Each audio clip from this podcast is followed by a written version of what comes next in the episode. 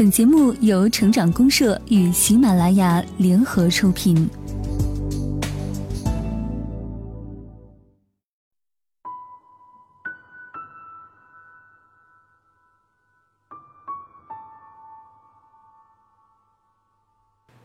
大家好，欢迎来到成长公社，我是谢恩。一定要带孩子去旅行，可惜百分之八十的家长不懂。很多的家长出门旅游，为何不愿意带上孩子呢？据我的观察和了解，原因很直接，大概有以下几种：一、记不住，孩子还太小，看什么都记不住，去了也白去，浪费金钱和精力；二、危险，小孩子出去爱生病，在人生地不熟的地方不安全，吃不习惯，玩不好；三、麻烦。出去带很多孩子的东西，大人还要照顾孩子，陪孩子太累，玩的不尽兴。现在我们就去看看这些原因是不是站得住脚。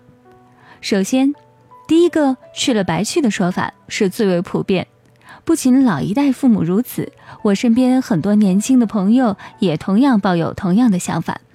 可是和中国的家庭教育最核心的问题一样，这些都是父母的想法。并没有从孩子的感受需求出发。我特别害怕父母的有用论，譬如弹钢琴就是有用，玩沙土就是没用；学冰球是有用，捉迷藏就是没用的；补习班是有用的，过家家就是没用的；下围棋是有用的，玩积木就是没用的。沿着有用论的思路，旅行就是瞎玩儿。既考不了级，也没证书；既加不了分，也不能算特长，当然是没用的，也就不值得花费时间和精力。孩子成长过程中，数语音的知识、钢琴、美术、体操的技能，这些是硬功夫；性格、情操、眼界、心理等等，则是软实力。就像一台电脑，硬件固然重要，核心竞争力其实是软件。软实力是最重要、最核心、最能影响发展、最能营造幸福人生的关键因素。我有一位中学同学，家境良好，品学兼优，大学毕业后留在家乡工作。过了几年，他很想去南方闯荡，却屡屡不能成行。后来听说他不敢去南方的最大原因，竟然是他从来没有离开过家乡，惧怕一个人乘坐火车。我不想绝对的说他的命运受雇于小时候没有去旅行，但是如果他曾经去旅行过，至少不至于害怕坐火车，不至于害怕陌生的环境，不至于因为惧怕的心理丧失了改变人生的勇气。是的，这正是第二个困扰家长的原因：危险。旅行就会有意外，有风险，会有吃不习惯的饭菜，会有等不到的班车，会有磕磕绊绊，甚至会生病和缝针。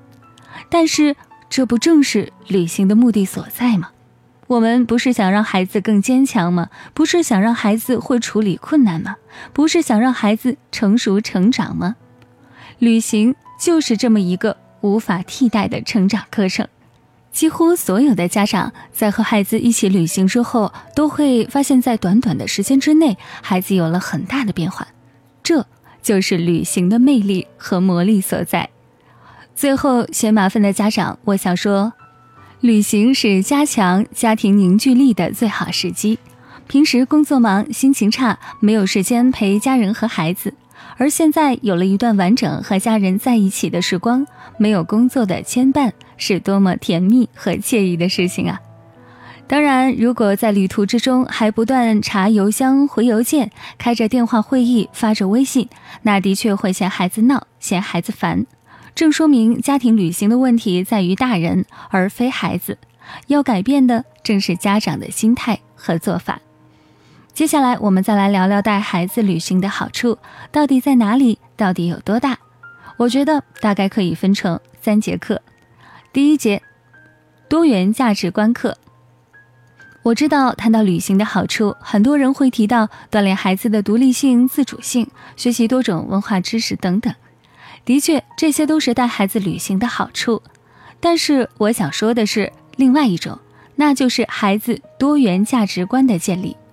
我觉得人的一生之中有一个特别特别大的敌人，需要我们去消灭，它的名字叫做狭隘。狭隘对于一个国家会造成闭关锁国，对于一个民族会造成夜郎自大，对于一个人就会造成自以为是。而这三个层面的结果呢，则是落后，则是狂妄，则是愚昧。还记得鲁迅在为国人画像的《阿 Q 正传》里说，是这样生动地描述狭隘的：用三尺三寸宽的木板做成的凳子，魏庄人叫长凳。它叫做长凳，城里人却叫做条凳。他想这是错的，可笑。油煎大头鱼，魏庄都加上半寸长的葱叶，城里却加上切细的葱丝。他想这也是错的，可笑。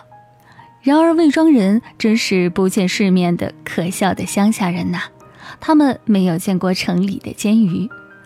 我觉得大到宗教的矛盾、国家的纷争、民族的仇恨，小到邻里的纠纷、婆媳的争斗，很多都和各自的狭隘价值观有关。如果我们了解了每个人都可以按自己的喜好煎鱼、切葱丝、坐凳子，也就天下太平、国富民安了。那么，怎样让孩子拥有多元价值观呢？一是阅读，二就是旅行。读万卷书不能死读。那是呆子，行万里路也不能白行，那是贩夫。读书要学会思考，旅行也要深度旅行，两者结合才能真正发生作用。第二课，多样世界观课。旅行是一种最好的、最直观的方式，让我们看到真实的世界、真实的生活。很多时候，我们习以为常、司空见惯的东西，其实并不是天然就该如此的。旅行就是让我们知晓，离开我们居住的地方，五十里、五百里、五千里之外的地方，那里的山是什么样的？那里的水是什么样的？那里的房子是什么样的？那里的人是什么样的？最关键的，则是那里的生活究竟是什么样的？在广州做记者的时候，我曾经去往距离广州市仅仅一两百公里的粤北山区。让我无法想象的是，那里的孩子竟然冬天都没有一双鞋子穿，还要每天走十几公里的山路去上学。这就是真实世界的一部分。同样，在德国乡村的清晨，可以看到浓密的玫瑰拱廊下，一位白发老人手捧一本厚厚的书在阅读。在尼泊尔，可以看到居住简陋、穿着朴素的人们，每天早上起来带着满足的笑容去拜神和祈祷。在日本，你可以根据列车到达的时间来校正自己的手表。在法国，你也会预约了一位司机，迟到一个小时还温柔跟你说别着急。在泰国，孩子会认真的问你：人妖是去男厕所还是女厕所？在巴黎，你会看到一边喝着咖啡、一边聊天、一边罢工的空姐。这些就是不同地域、不同信仰、不同文化、不同风俗的人们的真实生活。这些所有的亲眼所见、亲耳所闻，来自对方的动作、对方的眼神、对方的内心的交流，都是无法在家里可以体会到的。第三课。多重人生观课，旅行还让人知晓生命形态的多样性，人生无穷无尽的可能性。生命的可贵之处就在于它的多样性，在于它有着无穷无尽的可能性。生物有数以亿计的形态，仅仅蚂蚁就有一万五千种以上，而人的生命短短的几十年里，也应该有着无限的可能。出去旅行正是知晓生命中这一秘密的最好途径。很多人在旅行之中发现了人生的真谛，寻找到了自己心灵所属。我喜欢彼得梅尔从纽约到普罗旺斯的旅行，后来他改变了人生轨迹，和妻子及两个爱犬隐居于此。我很喜欢黑塞在瑞士南部的旅行，后来他定居于那里的小村庄提契诺。相居一隅，却写出影响世界的文字。我也喜欢歌德在德国图林根林区旅行时，在基克尔汗山顶的猎手小木楼墙壁之上，涂就了传世名作《漫游者之歌》。有好有坏，有熟悉有奇怪，有理解有费解。任何地方都有其美丽和丑陋，就如同任何的一个人也都有其可爱和不足。我相信，很少人在壮美的雪山脚下会感受不到自然的伟大、生命的渺小，而也很少会有人在开阔了眼界、壮大的胸怀之后，还会斤斤计较、睚眦必报。当一个人知道了生命的不同活法之后，就不会变成一个只会赚钱的机器，就不会只认为某种生活方式是最好的。就不会只听命于一个声音，就不会只做别人告诉他应该做的事。也就是说，他开始成为一个有自己的思考、有自己的见解、有自己的尊严、有自己追求的自由新人了。